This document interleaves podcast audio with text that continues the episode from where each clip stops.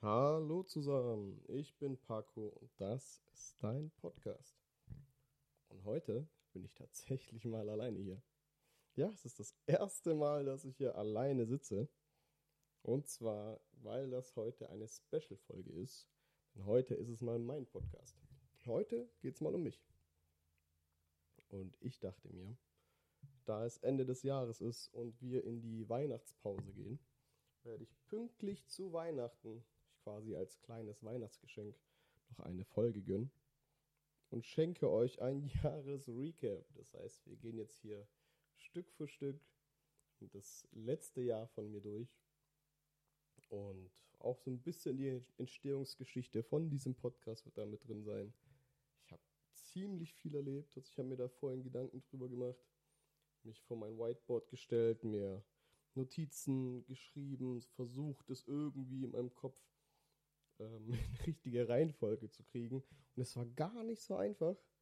So manche Dinge, die sich anfühlen, als wären sie gestern passiert, waren dann irgendwann Anfang des Jahres. Deswegen ziemlich schwer und hat auch vieles mit mir gemacht. Das hat mich schon nochmal auch emotional aufgewühlt, so sich an alles zu erinnern. So das letzte Jahr bei mir war echt, oh, wie soll ich das beschreiben? Es war Puh.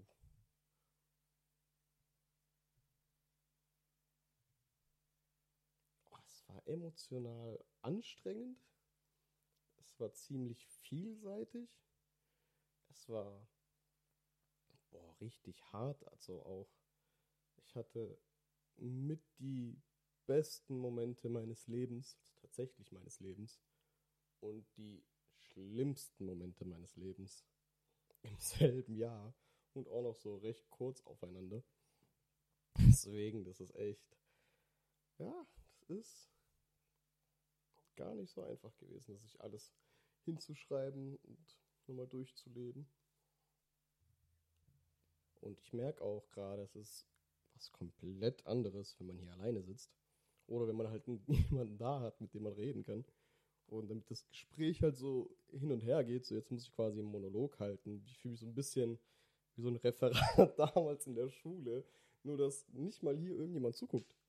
Ich überlege mir auch irgendwie ein Bild oder sowas hinzustellen oder irgendwas, damit ich zu irgendjemandem rede. Also ich habe hier meinen äh, Fernseher an und da ist so schön Lagerfeuer, äh, nicht Lagerfeuer, Kaminfeuer an auf Netflix. Und das war's. Ansonsten spreche ich mit mir selber, das ist ziemlich komisch. Aber ich denke, es wird schon funktionieren. Ich habe es mir hier richtig schön gemütlich gemacht. Ich habe die zwei Sessel, die ich in meinem Studio habe, schön voreinander gesetzt, damit ich mich reinlegen kann. Das ist mega gemütlich. Ich werde das auf jeden Fall öfter machen. Da habe ich mir meine Lieblingssnacks bereitgestellt. Ich weiß gar nicht, ob ihr das wisst, aber meine Gäste kriegen immer ihre Lieblingssnacks, wenn sie hier vorbeikommen.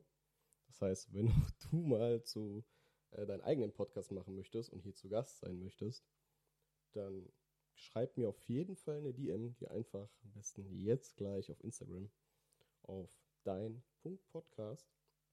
Schreib mir einfach und dann wirst du von mir als allererstes gefragt, was sind deine Lieblingssnacks oder was ist dein Lieblingssnack? Und den kriegst du dann, wenn du hier zu Gast bist. Schon mal als kleines Goodie vorweg, damit du dich gleich wohler fühlst, wenn du hier bist. Bei mir ist es heute tatsächlich Eis. Auch weil ich einfach keine anderen Snacks da hatte. Und ich werde zwischendurch wahrscheinlich Pause machen müssen, weil das so laut ist und ich da die ganze Zeit dran rumschmatze. Sind tatsächlich auch fast live. Es ist aktuell 22.40 Uhr und das am 23.12. Und morgen wird die Folge auch schon released. Und ja, ich würde sagen, fangen wir einfach mal an. Ich bin gespannt auch, was es mit mir machen wird, das alles nochmal auszusprechen und und und. Aber ich würde sagen, let's go. Tatsächlich müssen wir sogar noch weiter ausholen. Und zwar habe ich mir sieben Monate vorher nämlich mein, meine Syndesmose-Bänder gerissen. Das war auch so unnötig, wie das passiert ist. Ich war da Fußball spielen und es war ziemlich genau noch eine Viertelstunde, bevor wir eh aufgehört hätten zu kicken. waren alle schon am Ende. Und dazu richtig unnötig nochmal so viel Gas zu geben, kurz vor Schluss. Und ich bin da hochgesprungen, irgendwo hin zu einem Kopfball. Ich habe den Ball nicht mal bekommen. Ich war nicht mal in der Nähe von diesem Ball. Und bin dann irgendwie so dumm aufgekommen. Also quasi auf mein linkes Bein, nach links umgeknickt und dann nach hinten gefallen. Das heißt, komplett durch die, das Ding. Und ich habe es richtig gehört, dieses dicke Klack, wenn so ein Band einfach mal reißt. Und dann natürlich erstmal Adrenalin. Ich habe nichts gespürt am Anfang. Und ich war dann auch noch mit dem Auto da. Das heißt, ich bin auch direkt rausgegangen. Ich war so, ey, da ist safe was gerissen. Mindestens. Und raus, habe mich direkt umgezogen. Ich so, boah, fuck, auftreten ist gar nicht geil gerade. So tut übel weh jetzt schon. Es wurde auch direkt dick. Ich dann auch gesagt, so, ey Leute, ich bin raus, ich gehe jetzt erstmal heim, das war's. Und ja, bin nur noch heimgefahren mit meinem Schaltwagen.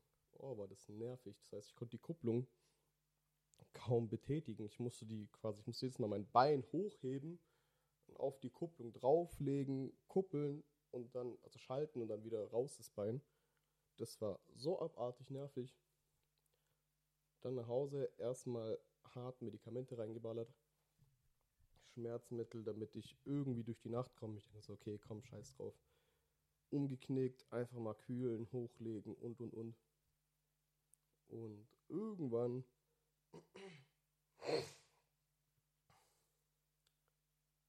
irgendwann mitten in der Nacht, nee, nee warte, war gar nicht mitten in der Nacht, irgendwann so morgens dann, so richtig früh morgens, ich glaube so 4, 5 Uhr morgens, bin ich wach geworden vor Schmerz. Also das war echt, mein Bein hat so weh getan. Ich habe so einen Schmerz gehabt, ich konnte mein ganzes Bein nicht mehr bewegen, weil jede kleinste Bewegung irgendwie sich angefühlt hat, als hätte jemand, als würde jemand mein Bein durchschneiden mit einem Messer und sich Zeit dabei lassen. Und ich war so, boah, fuck, ich kann nicht, ich musste jetzt ins Krankenhaus. Das ist, ich muss zum Arzt, irgendwas. Dann aufgerappelt, habe voll lang gebraucht, aufstehen zu können. Ich lag die ganze Zeit auf meinem Rücken, konnte mich nicht bewegen. Irgendwann zum Arzt gejettet. Der hat es gesehen, der sagt, ja, da ist ein bisschen was angeknackst, bla bla bla. Ich bin erst zum Orthopäden gegangen. Tatsächlich gar nicht erst zum ins Krankenhaus und der hat mir erstmal so eine Schiene gegeben. Er hat so, komm, das passt. Mach deine Schiene drum, zwei Wochen, schon das bisschen, nimm Krücken, das wird schon gehen, gar kein Problem. Ich hatte, so, komm, Schiene drauf, Krücken dran. Und der sagt mir aber noch, der Orthopäde, der so, ey, es könnte sein, dass man da vielleicht was operieren muss. Aber im Normalfall wächst es von alleine wieder zusammen.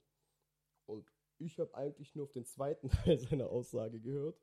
Und zwar, dass es zu, was weiß ich, 90 Prozent wieder alleine zusammenhält, wenn man das einfach schient, schont, dann wird es schon. Und ich konnte ja nicht ahnen, was daraus entsteht dann am Ende. Ich also schön, Schiene dran, äh, mir die Krücken geholt, nicht belastet. Ich habe mir dann zu dem Zeitpunkt, also es war Oktober 22 dann quasi, habe ich mich beworben fürs duale Studium der sozialen Arbeit. Das war dann in dem Jahr habe ich dann meinen Abschluss gemacht, irgendwann im, macht man, Juli oder so, Juli Abschluss.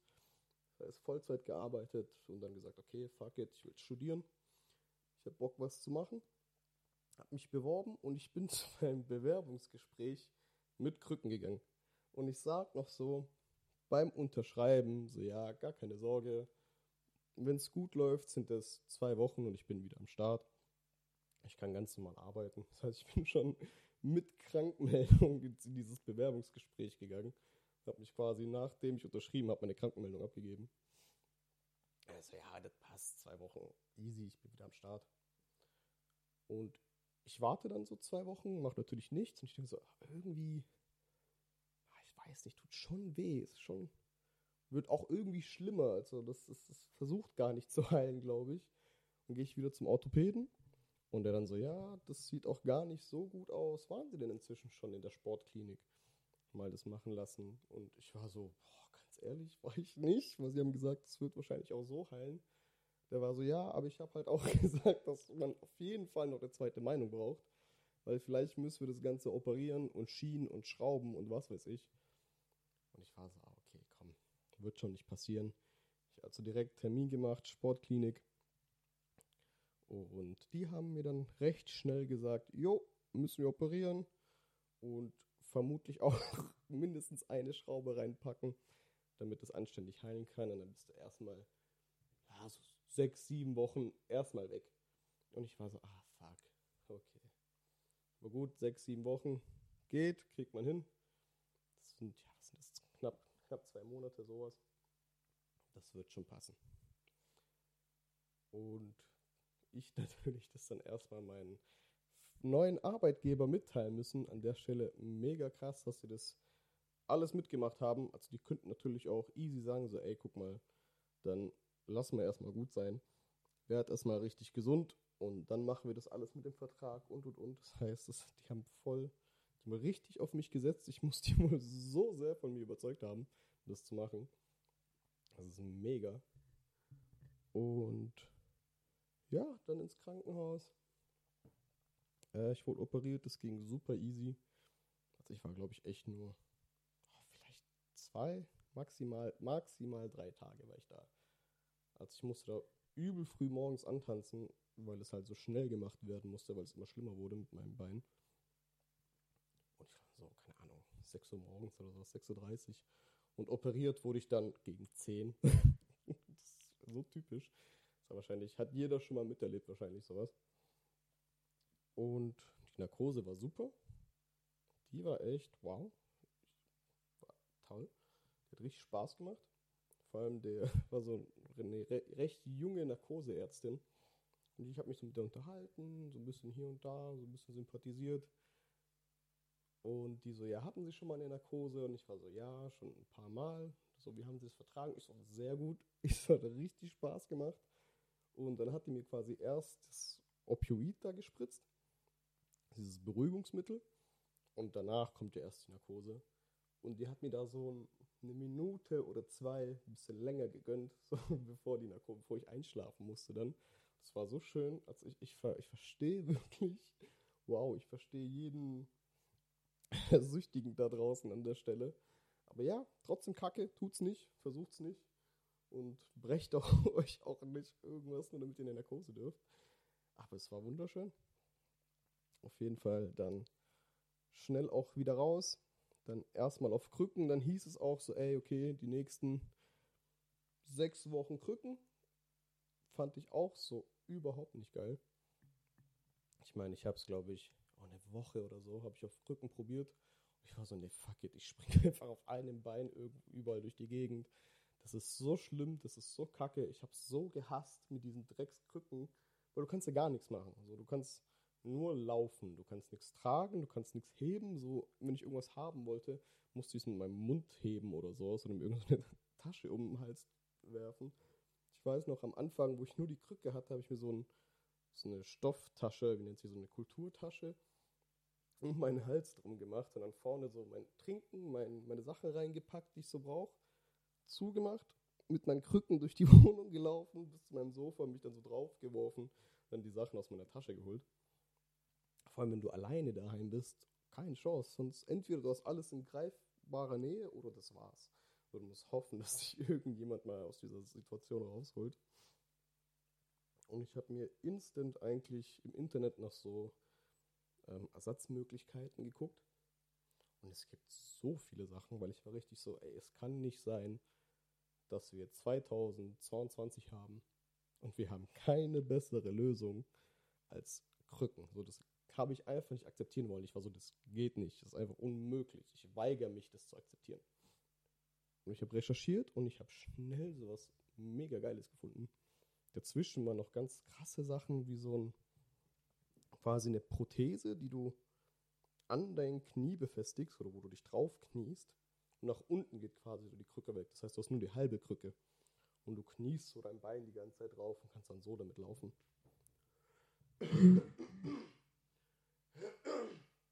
Oh, Entschuldigung. Das schneide ich einfach raus zwischendurch. Ähm Und ganz viele komische Teile. Und dann habe ich aber einen Teil gefunden.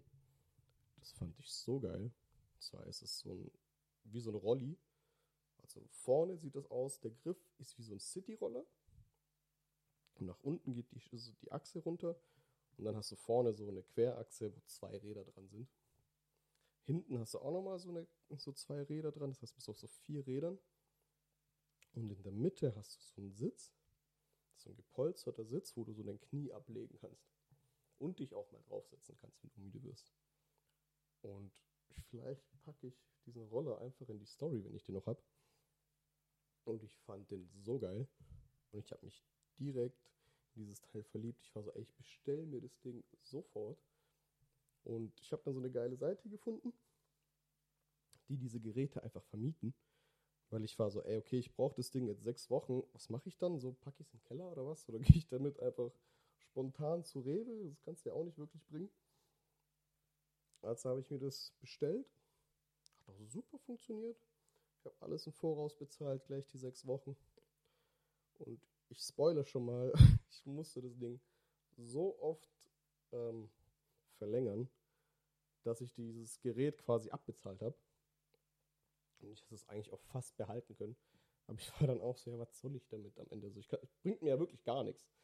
Dann lieber schicke ich es zurück und dann kann es jemand anderes benutzen, der es braucht. Auf jeden Fall kam das Ding an und das hat dann erstmal mein Leben komplett geändert. Also es hat mir so viel Lebensqualität zurückzugeben, äh, zurückgegeben. Weil ich muss auch sagen, das war für mich so eine harte Umstellung. Also davor habe ich ja in dem Zeitraum Vollzeit gearbeitet. Also zwei Jobs. Also ich war Essen ausfahren und ich war auch bei meinem Dad in den Firmen aktiv am Arbeiten. Also ich habe damals für Rentner habe ich so quasi Essensmenü ausgefahren. Man musste morgens hin, das Essen vorbereiten, aus dem Kühler, in den Ofen und und und. Dann hast du deine Liste bekommen, dein Gebiet, wo du rumfahren musst. Quasi ein bisschen wie Lieferando für Rentner. Das war auch ein mega das schöne Job. Ich habe den echt geliebt und ich vermisse ihn auch ein bisschen tatsächlich.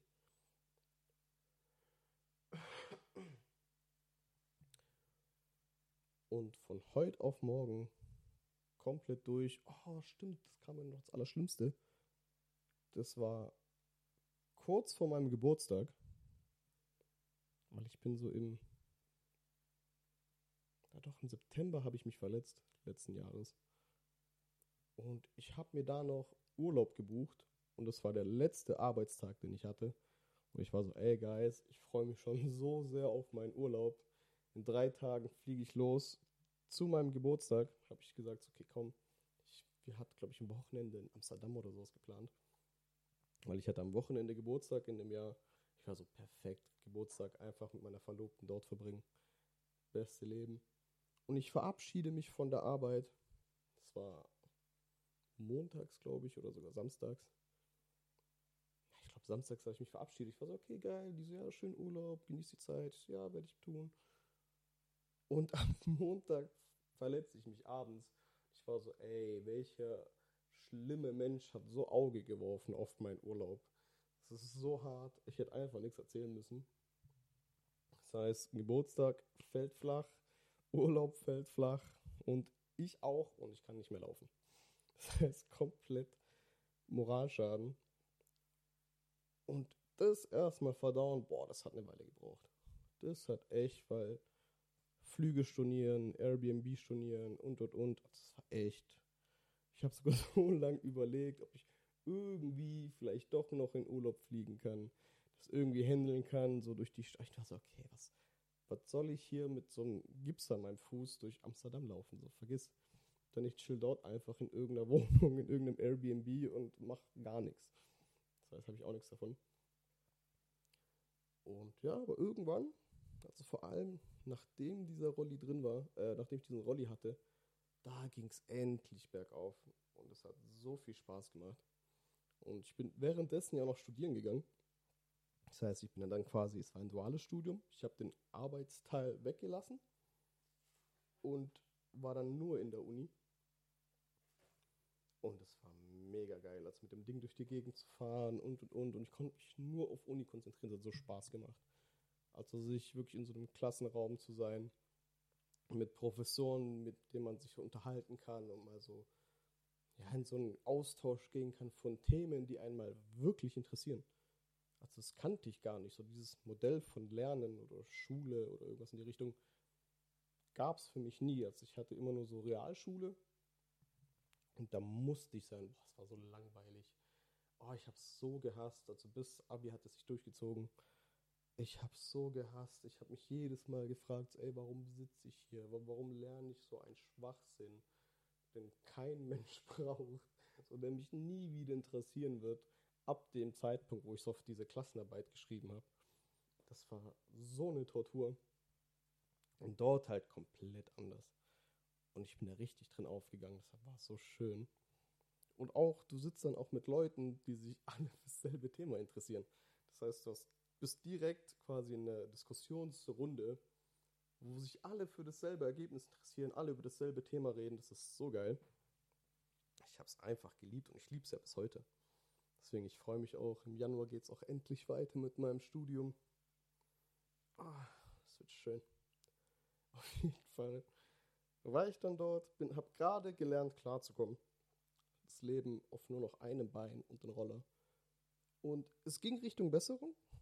Das heißt, die sechs Wochen waren fast rum.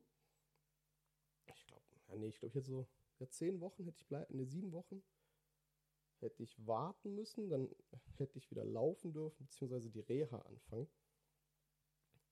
Und es war, glaube ich, so Woche fünf, fünf, sechs, sowas.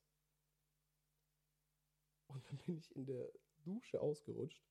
Jetzt müsst ihr euch überlegen, ich war mir so selbstsicher, in meinem Handeln, weil ich so gut mit diesem einbeinigen Leben umgehen konnte, dass ich so in die Dusche reingesprungen bin. Also jedes Mal, bam, Problem. Tag, Tag, in die Dusche rein, aus der Dusche raus. Und eines Tages wollte ich dann aus der Dusche mal wieder rausspringen, auf einem Bein. Bin dabei ausgerutscht und komplett mit meinem ganzen Gewicht auf dem linken Bein aufgetreten und ich bin so auf den Boden geflogen. Und ich war schon so, oh nee. Oh fuck. Also ich hatte nicht mal Schmerzen. Ich war nur so tief enttäuscht von mir selber. Weil ich war so, boah, warum? Warum tust du so einen Scheiß? Und ich wusste schon, oh, das wird. Das wird nicht, das wird nicht folgenlos bleiben. Ich war schon so, ey, die sechs Wochen vergiss. Und ich habe dann noch auch ein bisschen gezögert, zum Arzt zu gehen. Ich war so, okay, vielleicht ist nicht so schlimm. Vielleicht wird es schon, vielleicht passt das einfach, erledigt sich von selbst. Der Arzt meinte eh, wahrscheinlich hätte es auch ohne Schraube gehalten. Und ich war so, boah, fuck. Und ich dann, okay, ich muss doch. Es wird, es wird doch schlimmer, es tut doch mehr weh. Das Ding schwillt wieder komplett an. Ich dann doch wieder zum Arzt gegangen. Der hat schön gerönt drüber geschaut, der war so, ja, die Schraube ist durch. ja, dachte ich mir schon. Und alles angeschwollen. Das hat nochmal Schaden hinterlassen. Meine Bänder sind zum Glück nicht nochmal gerissen. Aber das war so ein, so ein Impact auf alles drumherum, dass es quasi geprellt war. Das heißt, ich hatte in meinem Bänderriss oder nach meinem Bänderriss nochmal eine Prellung oben drauf gepackt. Und die hat mich ja komplett auseinandergeworfen. Die hat mich wirklich, ich musste quasi von dort von neuem beginnen zu heilen. Mit gebrochener Schraube. Das heißt, ich hatte keine Stabilität mehr. Das heißt, ich musste jetzt von außen so nochmal so einen dicken Schuh dran machen, nochmal eine extra Schiene. Ich durfte es jetzt noch weniger belasten als vorher. Ich durfte mich kaum noch mehr bewegen. Also die ersten Wochen war es wirklich nur rumliegen und was weiß ich, zocken, Fernsehen gucken, irgendwas. Und das war's. Nur noch die nötigsten Bewegungen machen und da auch wieder zurückgeworfen. Wieder so einstecken müssen vom Leben, so richtig so eine schöne Gerade ins Gesicht bekommen. Ich lag wieder am Boden, da mich auch wieder irgendwie hochgekämpft. Ich war so, okay, was willst du machen? Ist passiert. Irgendwann konnte ich auch drüber lachen. Durfte aber diese schönen Neuigkeiten meinen Arbeitgebern ja auch noch sagen. Und das letzte Mal, als ich angerufen habe, habe ich gesagt, so, hey, ja, es wird besser. Der Arzt hat gemeint, noch zwei, drei Wochen und dann bin ich vollkommen am Start. Ich so, boah, ja, Mann, geil, endlich. Und ich war ja schon fünf, fünf Wochen krank geschrieben. So grob. Und dann rufe ich wieder an. Und ich war so, ey, wie ist da so eine Kleinigkeit passiert? Oder vielleicht bin ich sogar vorbeigegangen, ich weiß es gar nicht. Und sagt dann so, hey, die Schraube ist gebrochen, mein Fuß ist geprellt und es wird jetzt noch mal ein bisschen länger dauern, bis ich zurückkommen darf. Und auch das haben die mitgemacht, problemlos. Und die waren so, okay, ja, das ist hart, aber Hauptsache, du gehst in die Uni. Wir machen den ganzen Theorieteil. Das heißt, die haben mir auch so Sachen mitgegeben zum Üben, zum Lernen und alles mögliche, damit ich mich schon mal reinarbeiten kann in das, was auf mich zukommen wird, damit ich den ganzen theoretischen Teil einmal machen kann. Und dann mache ich einfach die Praxis. Und die haben es echt gut aufgenommen, haben auch mit mir gelacht, als ich die Story erzählt habe, dass ich in der Dusche ausgerutscht bin. Und dann ging es erstmal weiter. Und irgendwann, ich glaube, meine April oder sowas. Ja, lass mich lügen. März, April plus minus. Glaube ich.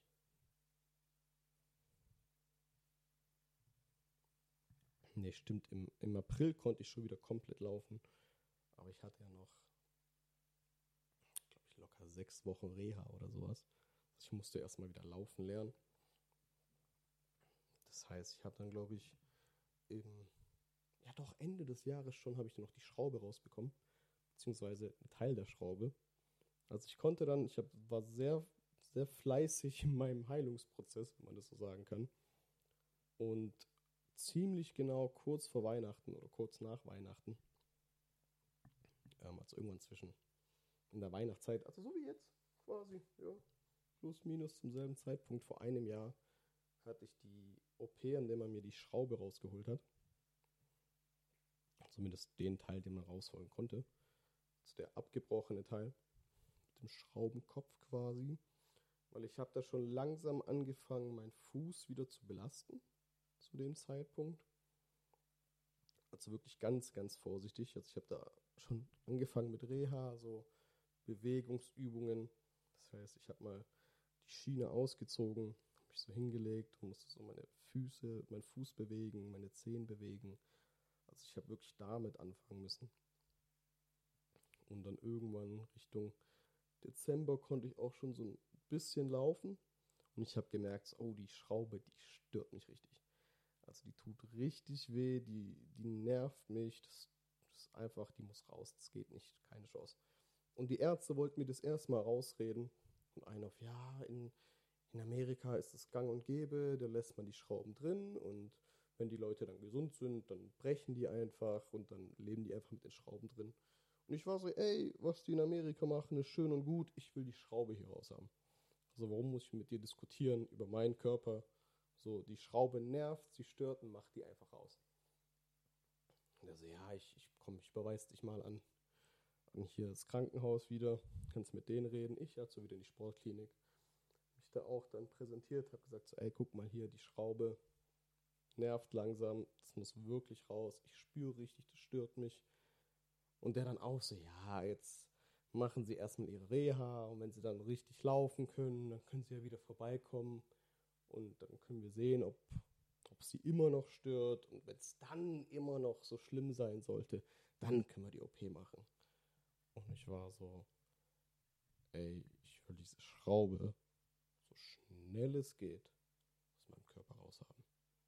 Ich sage dir jetzt schon, das Ding nervt mich. Das Ding stört, es tut mir weh. Mach das Ding daraus. Und er hat mich nur noch angeguckt alles klar, ich schicke sie runter zur OP-Planung.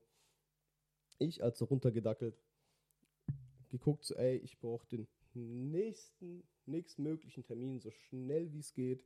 Ich habe eine halbe Schraube in meinem Bein, die muss hier raus, es tut mir weh wie Hölle. Also so richtig so Druck gemacht. Und die nette Frau, da war voll sympathisch, habe mich richtig gut mit der unterhalten.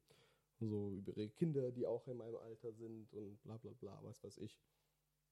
Und die guckt so, die wagt so, hm, schwierig, ich habe erst nächstes Jahr Termine, irgendwann Mitte Januar, Februar. Ich war so, ah, ah, so irgendwo muss hier noch ein Termin sein. Mir egal wann. Und dann guckt die rein. Die so, ah doch, wenn Sie wollen, am, am 26. morgens um 6.30 Uhr hätten wir noch einen Termin frei. Ich war so, nehme ich. Scheißegal, nehme ich. Und wenn ich hier an, um Heiligabend vorbeikommen muss, Hauptsache die Scheiße kommt aus mir raus. Ich halt so hin. Es war auch super easy. Das hat, ich bin angekommen, 6.30 Uhr morgens. Ich wurde dann mal wieder irgendwann Stunden später gegen 8 oder sowas operiert. Und dann musste ich nur aus der Narkose aufwachen und ich durfte auch schon wieder heim. Es war auch nur eine, also nicht eine Vollnarkose, nur so lokale Betäubung. Ich hatte so ein bisschen Dämmerschlaf. Das heißt, ich durfte am selben Tag auch schon wieder zurück. Und dann ging halt Reha nochmal richtig los. Also nochmal intensiver. Und ich musste wirklich, wirklich lange erstmal richtig laufen lernen. Und das war auch, ey, das war ein Kampf von auch noch zu akzeptieren und hinzunehmen, dass ich gewisse Dinge einfach noch nicht machen kann. Also ich bin einfach, egal wie sehr ich es möchte, ich, ich bin dazu jetzt einfach nicht in der Lage. Das ist unmöglich. Und ich war die ganze Zeit sportlich aktiv, also Fußball gespielt, Basketball gespielt, ich war schwimmen und und und. Ich habe mir in dem Jahr sogar eine Jahreskarte fürs Hallenbad geholt, nur damit ich ein halbes Jahr davon nicht schwimmen kann. Ich dachte mir auch so, ja, klasse. Was soll's. Und dann irgendwann im April ging es dann endlich. Das heißt, ich habe es dann endlich mal geschafft. Ich konnte wieder laufen, ich war voll funktionsfähig. Ich habe dann erstmal kein Fußball gespielt mehr. Ähm, beziehungsweise ich war einmal im April nochmal da. Hab so ein bisschen gekickt und dann war ich so, okay, lass mal ein bisschen Pause machen. Ich muss das jetzt nicht drauf anlegen. Und ja, dann ging es erstmal los. Die Arbeit fing an. Das war mega schön. Also ich habe mit Menschen mit Behinderung gearbeitet. Und das war echt, das waren, ich glaube, ich habe das dann drei Monate lang gemacht. Das war so schön, die Arbeit auf eine Art und Weise. Und ich bin da richtig daran gewachsen, also wirklich menschlich bin ich daran gewachsen und meine Fähigkeiten der sozialen Arbeit konnte ich da richtig ausbauen und weiterentwickeln. Das hat auch richtig Spaß gemacht. Vor allem, die sind so herzlich und so lieb und so dankbar für die Hilfe, die sie kriegen, auf die sie halt wirklich angewiesen sind. Also ihr müsst euch vorstellen, die können zwar schon einiges alleine, aber sie dürfen vieles noch nicht alleine. Das heißt, ich hatte Leute dort, äh, doch zum Beispiel in einer WG, das war meine Lieblings-WG, das ist eine Dreier-WG. Und es war mein erster Tag dort, aber auch skurril. Da hieß es wirklich so, ja, so einfach mal 17 Uhr da, Klingel, die werden die schon aufmachen. Und wir schicken dann einfach noch jemand vorbei, die tut dich dann kurz einführen. Also so ein bisschen vorstellen, wer du bist, was du machst. So ein bisschen. Und dann wird die erstmal mit dir da bleiben. Und ich war dann dort, pünktlich, 17 Uhr. Ich klingel und ich warte halt erst so vor der Tür, so, okay, kommt da jemand? So, ich dachte, sie trifft sich mit mir und ich dachte, man trifft sich vorher, man bespricht kurz und geht dann gemeinsam hoch. Und die kam halt einfach nicht. Und ich stand dann so eine halbe Stunde da draußen rum, habe auf die gewartet, habe dann irgendwann meine Chefin angerufen. Ich war so, ey, die kommt nicht, ich weiß nicht, wo die bleibt. Und was soll ich machen? Die so, ja komm, dann geh einfach schon mal hoch, das wird schon. Ich war so, alles klar. noch nie gemacht, diesen, diesen Beruf. Noch nie in so einer Situation gewesen. Aber ich war so, ja, was soll's? Ich, ich kann es nicht ändern. Wird schon irgendwie klappen. Und es hat auch geklappt. Es war richtig schön. Ich bin hochgekommen. Oh, ein bisschen merkwürdig am Anfang. Also ich bin da so in deren Wohnung rein. Und er war so, und ja, hallo, hab mich vorgestellt, ich bin hier der neue Betreuer und und und und wie geht's dir? So, ja, der war super lieb, super nett. Also ja, magst einen Tee haben? Ähm, mach's dir ruhig erstmal ein bisschen gemütlich, komm erstmal schön an, hat sich so vorgestellt, wer er ist, was er so macht, haben wir so ein bisschen gequatscht, haben uns ein bisschen angefreundet. Und dann kam die Situation, wo er gesagt hat, ich habe ich hab noch ein bisschen Hunger. Kann ich mir vielleicht noch was zu essen machen? Und ich war so, boah, klar, warum nicht? Und ich wusste nicht, dass die die Regel haben, dass die einmal warmes Essen kriegen, quasi bei der Arbeit, in der Kantine und zu Hause wird dann nur noch gefespert unter der Woche. weil die dann auch so ein bisschen gucken müssen. Also am Wochenende kochen die sich auch gerne mal was oder auch so. Aber sonst heißt es die Regel, du kriegst das hier morgens frühstücken bei dir daheim oder du sollst daheim frühstücken. Und dann kriegst du in, bei der Arbeit in der Mittagspause was Schönes, Warmes und dann abends nur noch Abendbrot. Und ich wusste das nicht. Und er so, ja, ich würde mir gerne Maultaschen machen. Und ich bin so, ja, Bro, go for it. Und er wusste, oder beziehungsweise er hat mir gesagt, ich darf das nicht alleine machen. Du musst dabei stehen. Also du musst, du musst mir nicht helfen, aber du musst auf jeden Fall da sein und, und gucken, dass nichts passiert. Und das wusste ich auch, dass er das nicht darf. Und das fand ich cool, dass er das auch von sich auch schon gesagt hat. Aber die Regel, dass er abends eigentlich nichts mehr kochen soll, vor allem aber auch ein bisschen übergewichtig. Das heißt, er hatte einen Ernährungsplan, an den er sich halten musste. Und das ging überhaupt nicht. Und tatsächlich ist es so eine, was ganz Normales, dass deine Klienten dich testen. Also die versuchen auch mal Betreuer untereinander gegeneinander aufzuspielen, so, zum, so nach dem Motto, die gehen zu dir hin und sagen, ja, die, die oder der andere Betreuer hat das und das gesagt, dass ich das machen darf und deswegen ist es okay. und du musst immer nachfragen. Und das Tolle ist halt, die können sehr schlecht lügen. Das heißt, es ist wirklich so dieses, ja, okay, gar kein Problem. Ich rufe sie kurz an, ich frage, ob das wirklich so ist und dann können wir das machen. Und dann kriegst du eigentlich schon so ein, ja, okay, nein, war gar nicht so, tut mir leid. und ich war so, okay, passt schon. Und, aber ich wusste es nicht besser, als haben wir zusammen gekocht. Er hat seine Maultaschen gegessen, ich fand es klasse. Irgendwann kam dann auch die andere Betreuerin. Da waren wir schon am, hat zusammen irgendwas gespielt oder so. Und er hat mega Spaß gemacht. Und dann kam sie da rein und ich habe gesagt, so, ja, das klappt ganz gut, so eigentlich brauche ich dich auch nicht mehr, so, du bist eine Stunde zu spät gekommen und ich komme eigentlich auch gut alleine zurecht, mäßig. Und dann haben wir da so erzählt, was sie gemacht haben und dann hat die mir dann quasi verraten, ey, die dürfen abends nicht mehr essen. Das geht nicht, also sie dürfen nichts Warmes, Gekochtes mehr essen, so Abendbrot auf jeden Fall, aber nichts Warmes mehr, vor allem eher nicht. Und halt so Sachen. Und das ging halt wirklich ein paar Monate. Ich war dann am Anfang erstmal in der WG. Ich könnte euch Stories erzählen, aber das ist, glaube ich, eine komplett andere Folge. Äh, eine komplett eigene Folge. Und ja, da war ich auch irgendwann noch in der zweiten WG. So gegen Ende durfte ich nochmal einen Monat in zwei WGs gleichzeitig betreuen. Und die zweite WG, das waren so, ich meine, so zwölf, zwölf Menschen, die da drin waren, die man betreuen musste. Und alle auch unterschiedlich selbstständig, unterschiedliche Arten von Behinderung. Und es war auch wieder eine komplett neue Herausforderung.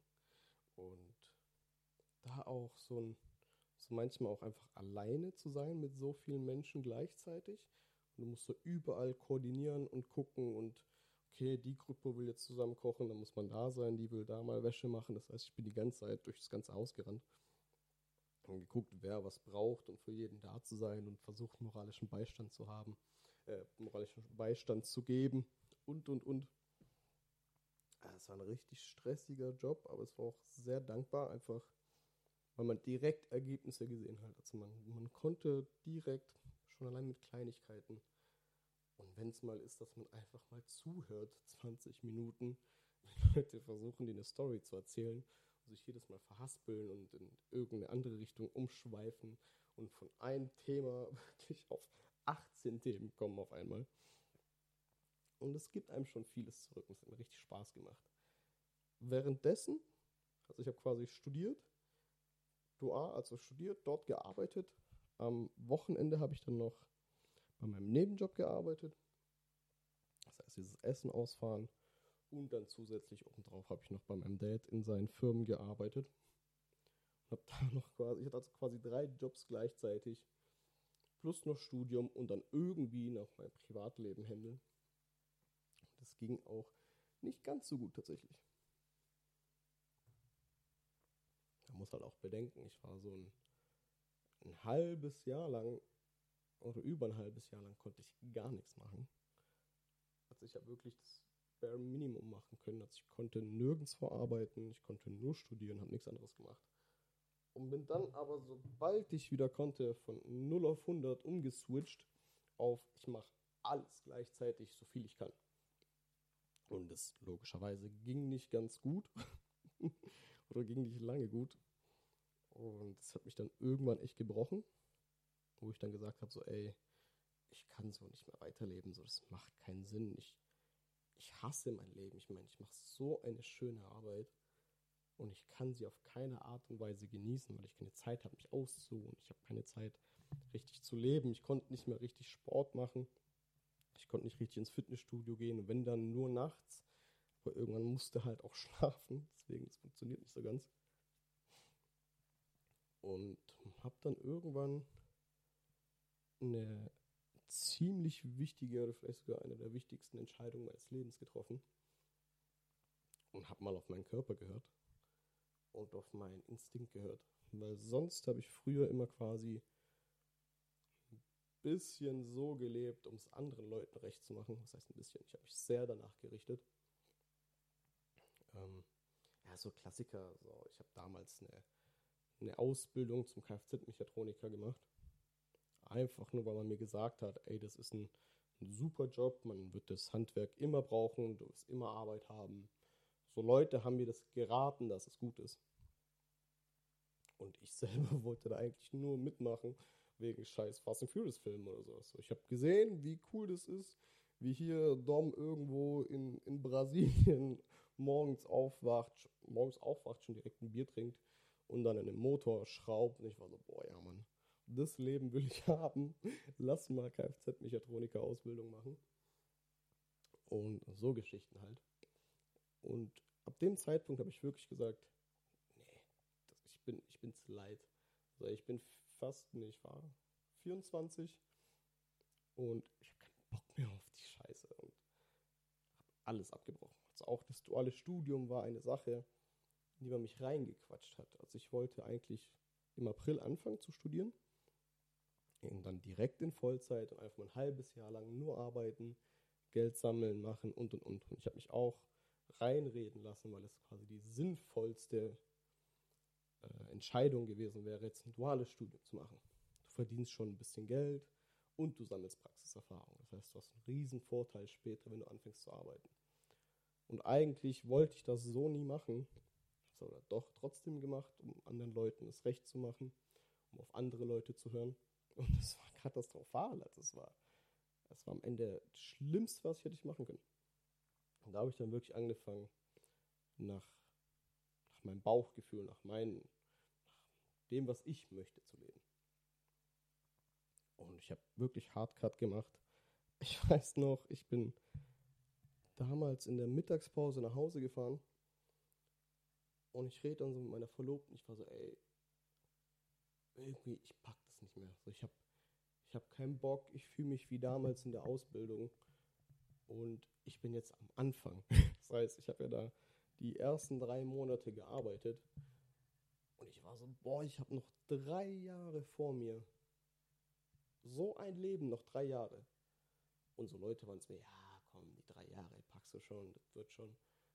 Und ich war so, boah, nee, will ich wirklich nicht. So, so bei aller Liebe, ich will auf keinen Fall die nächsten drei Jahre dieses Leben führen dann in derselben Mittagspause noch meine Kündigung geschrieben. Habe mich parallel ähm, an der Uni, habe ich da äh, exmatrikulieren lassen und mich aber dann wieder neu immatrikulieren lassen für das nächste Studium im April. Und witzigerweise habe ich auch da so eine, eine Werbung bekommen so von der Uni.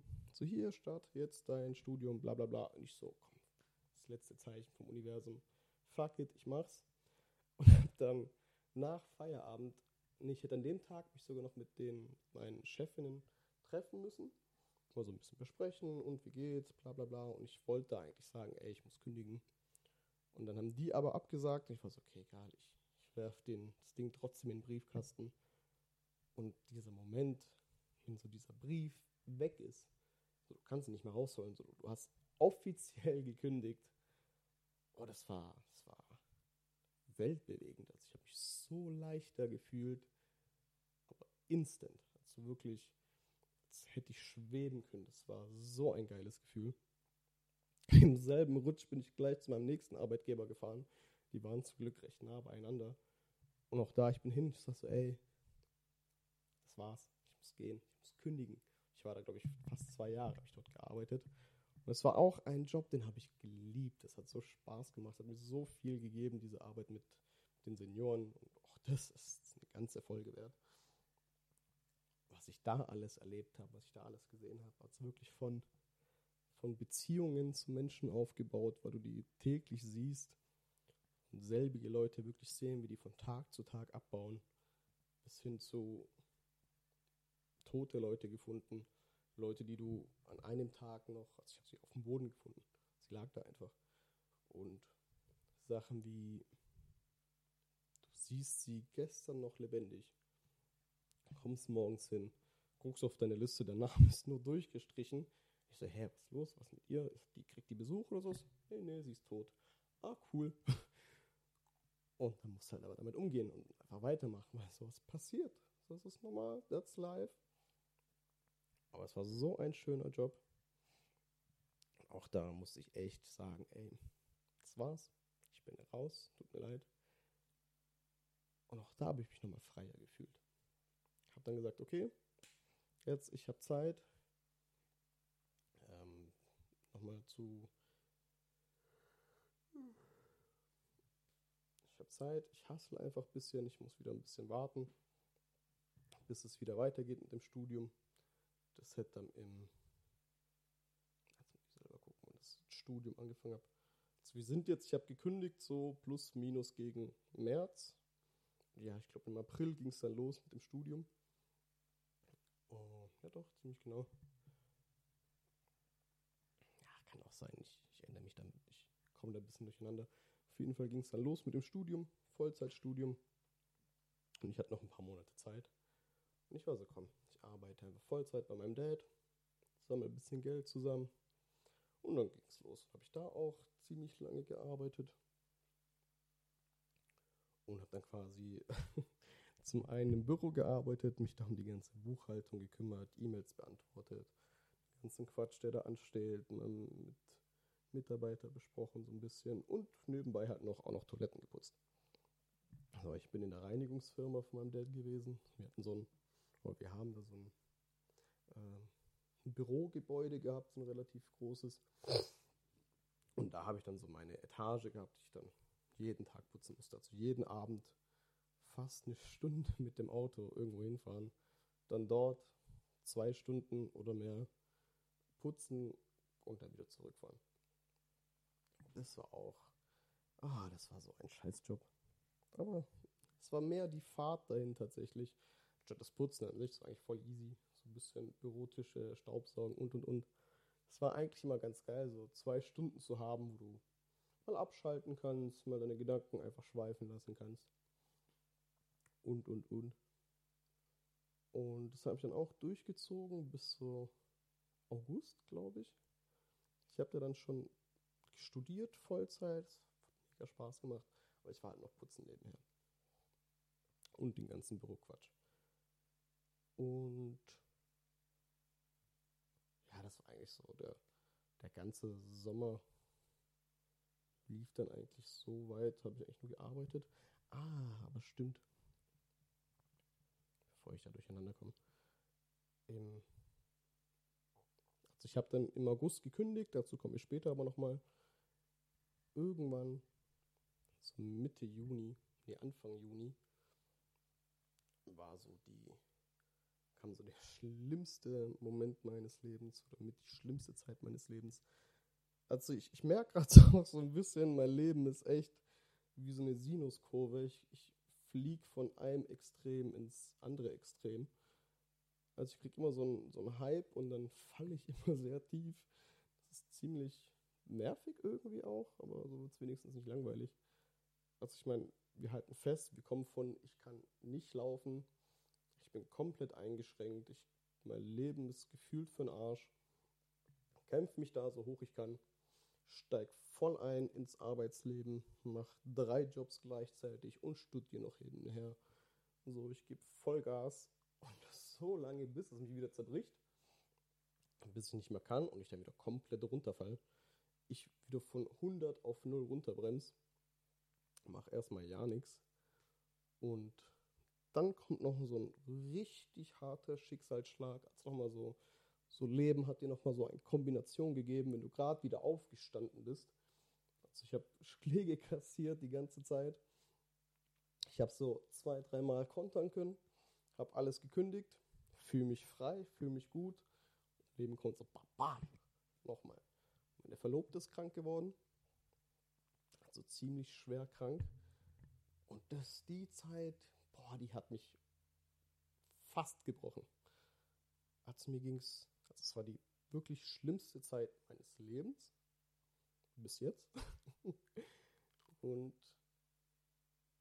das war echt, also emotional die schwerste Zeit, die ich hatte. Also wirklich, das war hart. Das war so heftig. Ich werde jetzt nicht über die Details sprechen, aber das hat mich echt, wow. Allerdings tatsächlich an meinem tiefsten Punkt. Also müsst ihr überlegen, ich hatte einfach Angst um ihr Leben. Also ich, es war, ich dachte so, okay, ey, es könnte jederzeit könnte sie einfach sterben. So, und dann, dann war es das und dann ist es vorbei. Und dann, schon der Gedanke hat mich so komplett rausgenockt.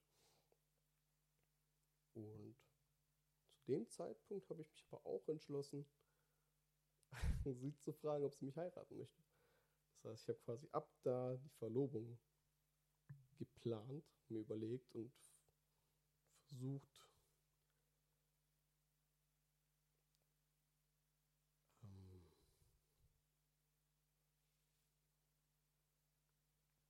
ja, also ich sie auf jeden Fall geplant und mir halt ihr, ihre Schwester und ihre beste Freundin gleich mit ins Boot geholt und angefangen zu planen, auch ein bisschen vielleicht um mich abzulenken, dieser schlimmen Zeit. Und tatsächlich auch zur selben Zeit bin ich dann mal, hatte ich einen kleinen Wochenendtrip nach Berlin geplant, den hatte ich auch irgendwann Anfang des Jahres oder sowas. Ja, doch so März, wo es drum ging, gerade wo ich gesagt habe, nee, komm, ich mache, ich gönne mir wieder was. Da war, ich glaube, die, ah, die Mary Jane war in Berlin damals, so eine mega schöne Hanfmesse. Und ich war so, komm, fuck it, ich buche mir ein Wochenende. Und ich wäre auch mit meiner Verlobten hingegangen. Ich war so, komm, wir gucken uns Berlin an, richtig schön. Buch die Tickets, kauf die Tickets. Und dann wieder. Kurz vor meinem Urlaub quasi, bevor ich wieder mir was gönnen wollte, Leben kommt so, pam, vergiss, du gehst jetzt erstmal nirgendwo hin. Du gehst jetzt jeden Tag ins Krankenhaus, stundenlang und wieder zurück. Und ja, dann hat mich aber, ich wollte auch dann alles stornieren wieder. Ich war so, okay, fuck it, ich, ich storniere mein Airbnb-Tickets, vielleicht verkaufe ich die, vielleicht auch nicht. Und sie hat mich aber dazu überredet, gesagt, ey, nee, mach, mach den Urlaub, wird dir gut tun, schnapp dir einen Kumpel. Und da fahr einfach mal weg, drei Tage. Und ich bin an dem Tag, wo ich losgefahren bin nach Berlin, ist dann mit dem Auto hingefahren, würde ich auch nie wieder machen. Ähm, war ich morgens nochmal bei ihr, bin dann abends dann losgefahren. War dann quasi einen Tag alleine und bin dann einen Tag später ja wieder zurückgefahren und bin dann, nachdem ich aus Berlin zurückgekommen bin, noch am selben Tag wieder zu ihr gefahren. Das heißt, ich war effektiv einen Tag nicht da, obwohl ich im Urlaub war. Und Berlin war mega. Also Berlin hat auch so gut getan. Berlin ist so eine geile Stadt. Das ist so eine. Ja, Berlin ist einfach ein Vibe. Das ist so wow, also ich kann es nur empfehlen, geht hin. Ich habe mir auch viele Stadtteile angeguckt, vieles zu Fuß gemacht. Ich habe dort das erste Mal richtigen Döner gegessen. Ich muss schon sagen, ne, es hieß ja immer, ja, Berliner Döner sind anders, besten wo gibt und und und. Boah, die haben recht. Oh, die haben so recht. Ey, ohne Spaß, der erste Döner, den ich hier unten wieder gegessen habe, nachdem ich von Berlin gekommen bin, Müll, Dreck, ekelhaft. das war echt, Bah, nee. Ohne Witz. Hier, hier ist Döner einfach nicht richtig. Seitdem schmeckt auch nicht mehr. Ich sag's euch, wie es ist. Seitdem schmeckt einfach nicht mehr. Aber auf jeden Fall dort richtig schöne Zeit gehabt. Versucht ein bisschen entspannt zu können. Es war auch gut. Ich hatte so eine lange Fahrt mit einem meiner besten Freunde. Und man konnte einfach reden. Man konnte mal Dinge rauslassen und sich mal Luft machen. Das tat so gut. Oh, riesen Dankeschön nochmal an meinen Homie, dass er mitgekommen ist. Weil ich habe ihn so auf, auf zwischen Tür und Angel quasi angerufen, so auf spontan, so Tage vorher, so, ey, hast du da Zeit? So, ich, ich würde nach Berlin gehen, ich brauche dich. So, und er natürlich, klar, was machen. Wenn du mich brauchst, bin ich für dich da und let's go.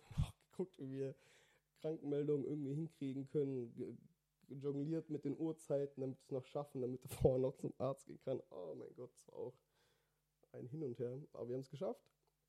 Nach Berlin gefahren, richtig schön. Und so auf der Fahrt hat sich tatsächlich auch dieses ganze Podcast-Thema ein bisschen angebahnt. Und ursprünglich wollten wir den zusammen machen, oder beziehungsweise einen Podcast zusammen machen. Ich habe mir dann auf der Fahrt schon überlegt, ich habe so ein Logo gemalt auf meinem Tablet und und und. Und schon geguckt, okay, was für Mics braucht man und alles Mögliche. Und ich war quasi ab dann ready, Podcast zu machen. Ich war so, okay, fuck it. Ich bestelle alles. Und hatte ich auch irgendwann, Richtung August, hatte ich dann alles schon gekauft alles Mögliche da gehabt. Aber irgendwie haben wir es dann doch nicht hingekriegt aufzunehmen. Also wir haben ständig gesagt, okay, komm, lass, lass uns treffen, lass dies machen, lass jenes machen. Aber es kam bis heute nicht dazu. Aber vielleicht wird es ja noch. Also ich habe auf jeden Fall noch vielleicht einen zweiten Podcast irgendwann. Und ja, Inzwischen ist es dann auch schon August und wie vorhin schon mal gesagt, habe ich dann bei meinem Dad auch aufgehört zu arbeiten.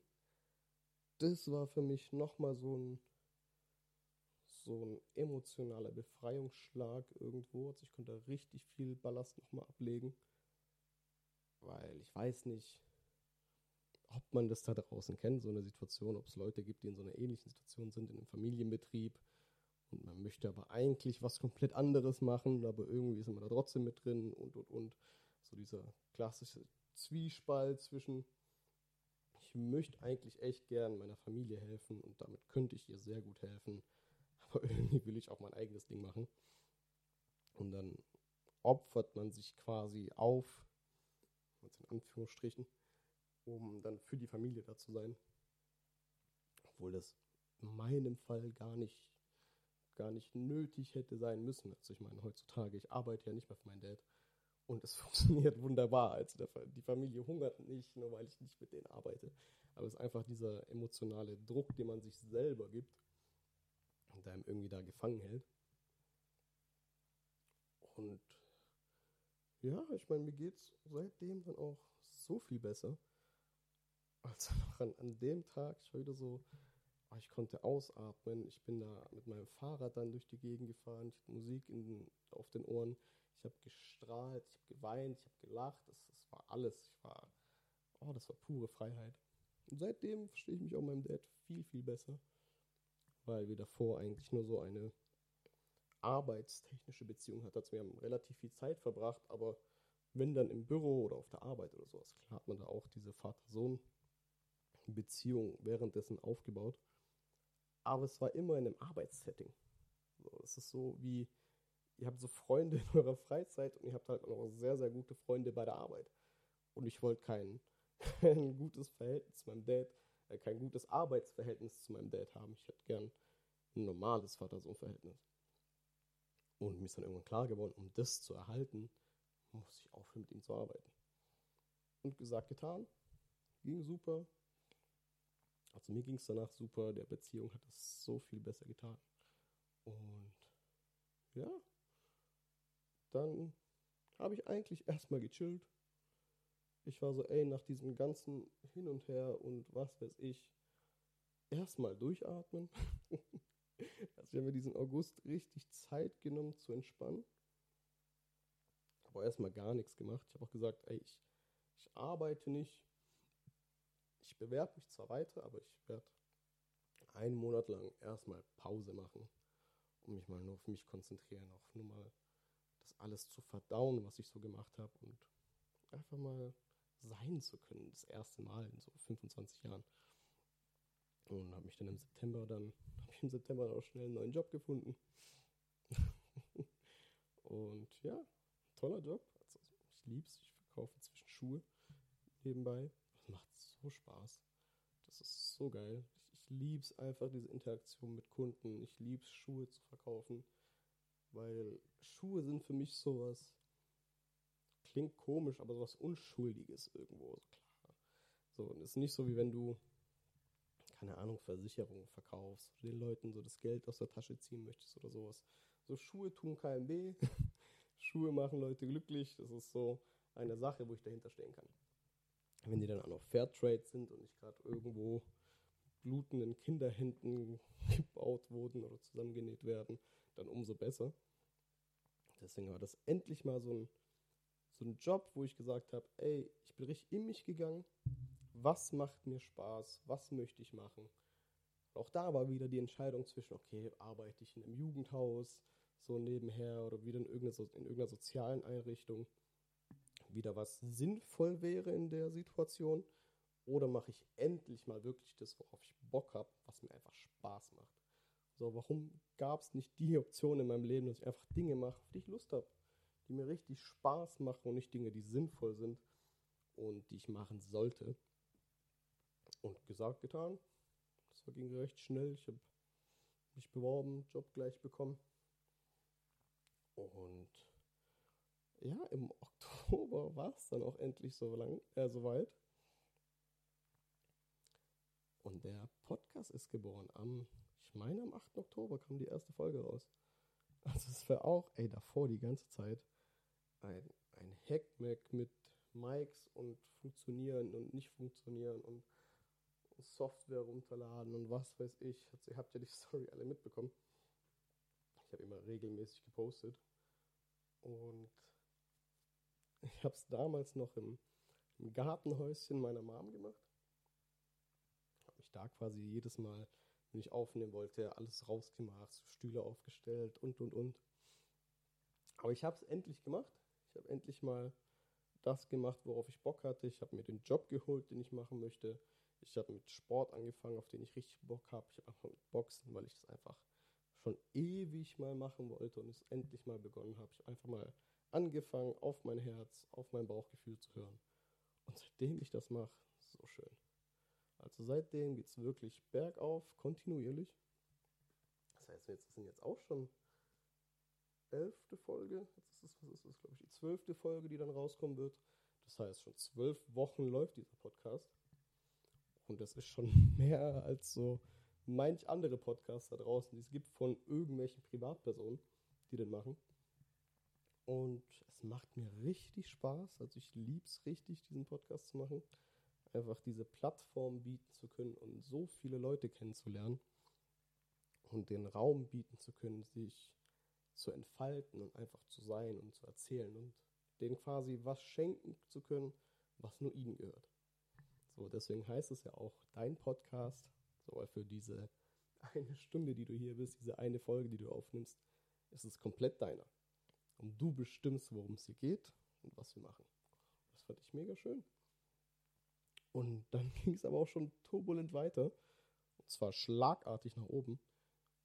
Ich habe mich mit meiner Verlobten irgendwann zusammengesetzt und gesagt, so, ey, wir müssen hier raus. Das, das geht nicht in der alten Wohnung.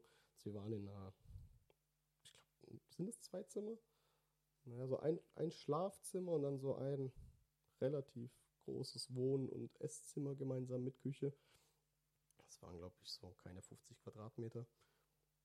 Und dann auch noch Dachschrägen obendrauf. Das heißt, du hast kaum Platz. Du hast richtig eingeengt. Ich habe immer gesagt, ich bin in unter zehn Schritten überall in der Wohnung. also wirklich, ich kann, wenn ich am richtigen Punkt sehe, kann ich alle vier Ecken der Wohnung gleichzeitig sehen. Und dann haben wir auch gesagt, so, ey, das, das, wir können da nicht mehr leben, das, das passt nicht mehr, das ist zu klein. Wir sind da rausgewachsen. Und die ganze Zeit war auch Baustellenlärm, weil mein Dad unten weitergearbeitet hat. Das heißt, du wurdest Samstagmorgens schon so ab sieben mit Baumaschinenlärm ge geweckt. Aber nicht nur so, dass du ihn hörst, sondern du hast ihn richtig gespürt. Weil die haben unten an, an den Mauern quasi irgendwas, keine Ahnung, was die da gemacht haben, irgendwas weggemacht offensichtlich. Und die Vibration kam durch das Mauerwerk in mein Schlafzimmer bis hinter mein Ohr. Und so wurde ich morgens wach. Regelmäßig, also auch, oh, das war richtig schlimm haben wir auch gesagt, so weißt du was, fuck it. Lass mal zusammenpacken, lass gucken, was wir so, was wir uns leisten können, lass uns bewerben. Und wenn wir noch recht schnell dann auch jetzt die jetzige Wohnung, in der wir jetzt sind, wo auch das Studio drin ist, gefunden. Wir wären zwischendurch auch fast woanders eingezogen. Und hat es dann doch nicht geklappt und hat dann so ein bisschen auch entmutigt. Also ja, vielleicht soll es doch nicht sein, bla bla bla. Da waren wir auch so, nee, komm, fuck it. Ist normal, dass, dass man Nein kriegt. Und manche Leute suchen so zwei Jahre nach einer Wohnung und kriegen einfach keine oder finden keine gute. Also wir haben jetzt eine schlechte Erfahrung gehabt, so jetzt lass mal nicht aufgeben. Und quasi die nächste darauf, die wir uns beworben haben, war einfach die perfekte Wohnung. Also so Ende Oktober haben wir die dann gekriegt, beziehungsweise den Vertrag unterschrieben. Und am 1. November sind wir auch schon eingezogen. Tatsächlich. Und dann auch hier eingefangen. Aber das war auch so ein Kampf, das alles einzurichten, Möbel zu bestellen, Möbel aufbauen. Oh, ich hasse Möbel aufbauen, ohne Witz. Das ist das Schlimmste. Und ja, aber jetzt konnten wir uns so, so langsam so ein Leben aufbauen, wovon ich immer geträumt habe, wovon wir immer geträumt haben. Und es macht gerade richtig Spaß zu leben. Also vor allem der November, das war so ein Höhenflug. Also da hat einfach alles geklappt. Es war einfach alles perfekt. Und jetzt im Dezember bin ich basically einfach den kompletten Dezember über krank gewesen. Und also jetzt, wo ich quasi wieder alles vorbereitet habe, alles steht, ich habe neue Sessel hier im Studio, die Wohnung, die ganzen Möbel sind reingekommen. Also wir haben sehr lange einfach auf dem Boden geschlafen, auf Matratzen, weil das Bett halt einfach acht Wochen braucht, bis es kommt. Wir hatten keine Couch und und und. Und ja, jetzt, wo alles mal drin ist, die Möbel drin sind, die meisten. So, wir hatten auch keinen Esstisch, keinen anständigen und, so. und solche Dinge halt. Bin ich nochmal schön krank geworden. Und ich bin dann auch noch alleine daheim weil meine Verlobte gönnt sich gerade richtig schön Urlaub. Und ich bin dann Anfang Dezember, ähm, hatte ich erstmal eine Atem, so einen Atemwegsinfekt. Also okay, boah, fuck, okay, scheiß drauf. Zwei Wochen wieder, tut ein bisschen Halsschmerzen, Tee trinken, wird schon. nach so einer Woche merke ich so, boah, ich bin irgendwie noch kränker als vorher. Also mir geht es ja noch schlimmer, das kann es doch nicht sein. Ich habe doch alles gemacht, was der Arzt von mir verlangt hat, alle meine Medikamente genommen, mich ausgeruht und und und. Und dann mache ich so einen Test und auf einmal steht da, ich habe Corona. ich war so, okay, stark, auch nicht schlecht. Hatte ich einfach noch nie, also während als Corona noch im Hype war, habe ich es geschafft, durchgehend ohne Corona durchzukommen, also mich nicht anzustecken. Also meine Verlobte hatte Corona einmal mindestens, nicht zweimal. Und ich habe neben ihr im Bett gelegen. Also, was ich meine, und trotzdem nie positiv gewesen. Nie. Und jetzt, wo der ganze Hype vorbei ist, oder wo das, wo das endlich nicht mehr eigentlich ein Thema sein sollte, habe ich Corona gekriegt. Ich war so, ja, klasse. Und damit, weil das ja nicht reicht, erstmal Atemwegsinfekt, dazu noch Corona, habe ich mir dann habe ich mich als Corona dann auch fertig war, nochmal erkältet. Und da sind wir jetzt gerade. Also stand jetzt, habe ich einfach eine Erkältung. Und weil ich war beim MAT vor ein paar Tagen für meinen Schädel, um zu gucken, was da wegen meiner nicht organischen Insomnie, um zu gucken, ob es da vielleicht man irgendwas gibt, was mir helfen kann bei der Diagnose oder das wegzukriegen, das zu behandeln. Gab es natürlich nichts. Aber die nette Ärztin hat mir gesagt, so, ey, deine Nebenhöhlen sind voll entzündet. Du bist auf jeden Fall krank. Und jetzt so der aktuelle Stand. Und ja, ich habe zwischendurch habe ich eine Verlobungsfeier auch noch abgehalten. Das heißt, ich habe mich verlobt. Ich habe ja quasi im, im, Krankenhaus versprochen, dass ich sie heiraten werde. Oder gesagt, ich werde dich auf jeden Fall heiraten. Und die quasi damals schon versprochen, dass ich das machen werde. Ich habe auch für mich gesagt, ich will auf jeden Fall das anständig machen. So, sie hat mir auch immer erzählt, wie so ihre Traumverlobung aussieht und und und. Und ich war ja da schon am Plan. Und ich habe mir immer gesagt, so wenn, dann mache ich das in der neuen Wohnung. Weil dann ist die Location schon safe. Das war ja schon so Juni, Juli rum. Oh, weil ich habe immer gesagt, ey, vor Ende des Jahres werde ich in einer neuen Wohnung sein. Scheißegal wie. Ich, irgend, es muss klappen, ich muss hier raus, ich kann nicht mehr. Und so war es dann auch. Ich weiß nicht, vielleicht poste ich irgendwann das Video davon, wie es war, vielleicht auch nicht. Und ich habe dann diese alles geplant. Ich musste die an dem Tag dann auch irgendwie loswerden. Und es war sonntags und sie wollte dann nicht und sie hatte nicht so richtig Lust und aha und hier und sie sollte mit ihrer Schwester quasi den Tag draußen verbringen, damit ich alles dekorieren kann. Die so, ja, nee, ich glaube, ich sag ihr ab. Und ich so, ja, nee, komm, warum nicht? Mach doch, wäre doch schade. Du hast jetzt schon so. Und halt konnte halt nicht sagen, so, ey, du musst jetzt einfach mal die nächsten sechs Stunden nicht da sein, wenn es geht. Also ich musste die ganze Deko kaufen, Ring kaufen und alles irgendwo verstecken, damit die es nicht sieht. Hab sogar ihre beste Freundin quasi noch her, äh, hergeholt. Hab gesagt, ey, du musst irgendwie da sein. So, das ist ihr sehr wichtig. So, ihr seid die beiden wichtigsten Menschen in ihrem Leben. Ihr solltet auf jeden Fall da sein in dieser, dieser Situation. Und ist dann auch aus München hergefahren. Wirklich, weil die Deutsche Bahn so geil ist. Auch wäre sie fast zu spät gekommen. Die war dann, die wollten mir eigentlich früher kommen, mir ein bisschen helfen. Sie war dann wirklich so zehn Minuten, bevor meine Verlobte dann reingekommen ist, ist sie dann reingekommen, noch schnell so ihre ganzen Taschen ins Studio geworfen. Ich so, ey, werf einfach dahin komm her, wir haben keine Zeit, versteckt die Sachen. Weil sonst sieht sie ja oder merkt sie gleich, so, hey, irgendwas stimmt da nicht. Was machen ihre Sachen hier? Haben wir noch schnell die Kerzen angezündet, ich habe mich umgezogen, mich hingestellt und dann kam sie auch schon. Und ja, sie hat Ja gesagt. Also, ich denke, das wurde auch vorher schon klar. Das heißt, es war mein Ja. Schon, schon heftig.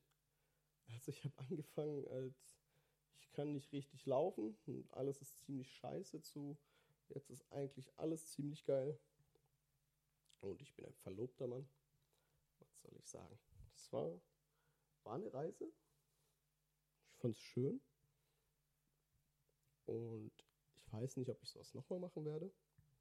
Aber uh, ich sehe gerade, es ist jetzt live 23.51 Uhr. Das heißt, ich muss das Ganze jetzt nochmal schneiden und bearbeiten und dann gleich losschicken. Euch allen eine wunderschöne Weihnachtszeit. Und dann sehen wir uns auch schon wieder im neuen Jahr. Ciao, ciao.